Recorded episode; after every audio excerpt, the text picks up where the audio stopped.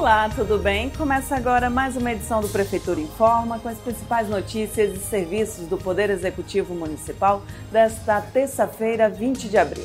A Prefeitura de Manaus deve vacinar mais de 66 mil pessoas contra a Covid-19 até o próximo sábado, 24, com a primeira e segunda dose das duas vacinas, Coronavac e AstraZeneca. Os agendamentos podem ser consultados na plataforma da Secretaria Municipal de Saúde, Censa.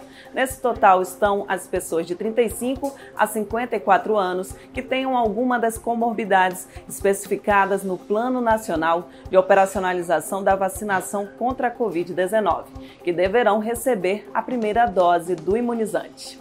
A Secretaria Municipal do Trabalho, Empreendedorismo e Inovação, Centep, retornou com atendimento presencial ao público no posto do Cine do Shopping Felipe Dal, localizado na Avenida Camapuã, bairro Jorge Teixeira, zona norte da capital, nesta segunda-feira, 19 de abril.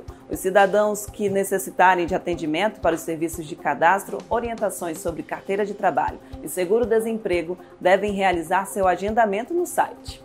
Um mural de 34 metros de comprimento pintado pelo artista muralista Fábio Ortiz, com quatro imagens da presença indígena em Manaus, é uma das atrações do Memorial Aldeia da Memória Indígena de Manaus, que foi inaugurado pela Prefeitura nesta segunda-feira, 19 de abril, data em que se celebra o Dia do Índio em um local onde antes existia um cemitério indígena, na Praça Dom Pedro II, no Centro Histórico de Manaus.